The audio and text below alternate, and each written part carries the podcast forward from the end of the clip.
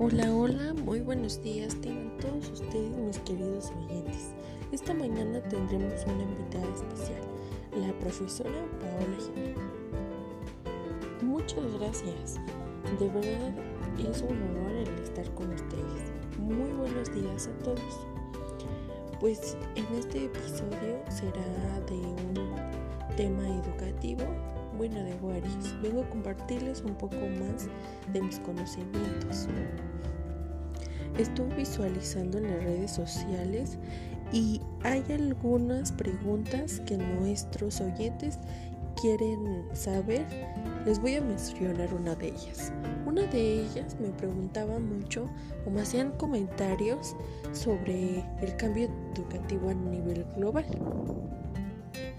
Cuando hablamos de la globalización en la educación, es decir, que el cambio está siempre ligado a estrategias de, innovación del trabajo docente.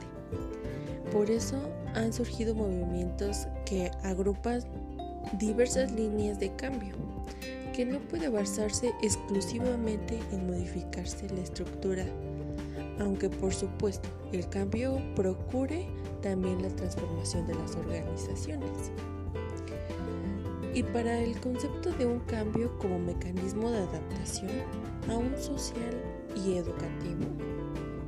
Posible lograr el cambio educativo mediante la suma coordinada a los esfuerzos individuales que cada uno desarrolla, por un excepcionales que puedan ser lo que, no, lo que quiere decir que la excepcionalidad docente de los profesores y profesoras como individuo sea el mejor punto de partida.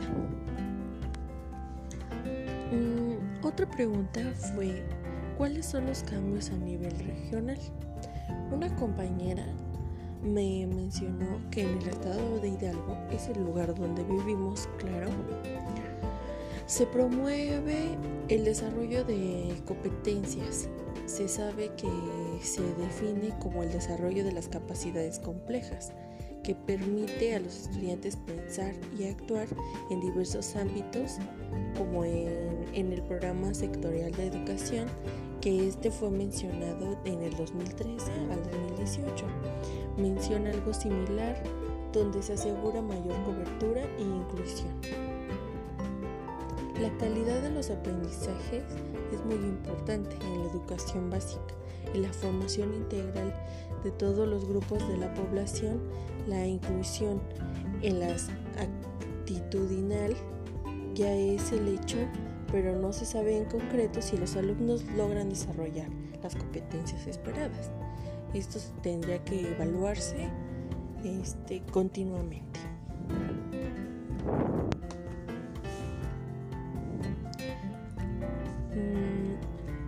Otra fue la reforma sobre, me preguntaban mucho sobre la reforma educativa. Este, les podría hablar un poco sobre el sexenio del 2018-2024, que es sobre el presidente Andrés Manuel López Obrador. Esto ha traído un cambio tanto político a nivel de educación haciendo sus temas de la reforma educativa hechos que están a favor o en contra, así tocando principalmente de temas como la erradicar, er, erradicar, disculpe, injusticia social, inequidad y desigualdad, que hoy en día siguen existiendo en el país e igual sobre todo el tema del docente. Esto en cada sexenio, cada que termina un presidente la puede renovar. Sigue quedando en controversia si esta reforma actual que tenemos en este momento sobre el tema hace referencia a la docencia normal. Voy a seguir con la siguiente pregunta, que es sobre cómo es el desarrollo personal del docente. Actualmente en el ámbito educativo ha sufrido diversas transformaciones y cambios importantes. Los docentes tienen la capacidad para realizar cambios que beneficien tanto como a los alumnos y a ellos mismos en tener más posibilidades, que tengan los alumnos y también los maestros. El docente debe de ser este, persistente a una sociedad de conocimiento, por lo tanto deberá ser un ejemplo a seguir para los estudiantes. En la práctica donde los maestros deben implementar técnicas y estrategias que le, le permiten llevar a cabo para tener una buena eficacia en sus actividades, el docente debe desempeñar un papel esencial en la calidad educativa.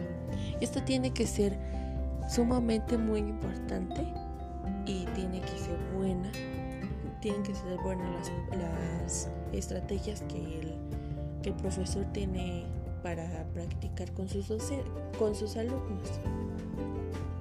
De esta manera podrán estar a la altura de los desafíos y los retos que se le puedan presentar sobre el ciclo escolar o el diferente campo donde estén los maestros. Dice, la profesión necesaria debe de tener cambios y actualizaciones constantemente para la mejora de una educación. Quiere decir que los profesores tienen que tomar cursos y seguirse actualizando. Y más ahorita que la tecnología ha avanzado mucho y quizá cuando los profesores tomaban clases y no les daban la no era la misma tecnología que ahorita manejan los alumnos. El cambio de la de la formación del docente ha sido factor determinante en los procesos de desarrollo de la sociedad y la humanidad a lo largo de la historia. A través de ella se han procesado de incultarización y transformación. La formación del docente se considera además el papel del docente en la sociedad como un agente transformador. Quiere decir que, que él siempre tiene que estar capacitado y tiene que dar un buen ejemplo para sus alumnos. Una, la última pregunta que me hicieron fue sobre los modelos de la educación del docente. Existen varios, pero los modelos de la formación del docente no son tan sencillos, ya que se conforma de gran variedad de los modelos y las experiencias formativas que existen en la actualidad. Esto se va este, actualizando constantemente dentro de la educación, dentro de las expectativas de acciones formativas se encuentran de experiencias que han obtenido los docentes con el paso del tiempo. Cada que van teniendo un ciclo escolar y se van autoevaluando ellos y también los evalúan y esto lleva a unas buenas experiencias y tienen un cambio y obtienen diferentes conocimientos. Eso sería todo por el día de espero que me permitan algún otro día venir con ustedes. Muchas gracias.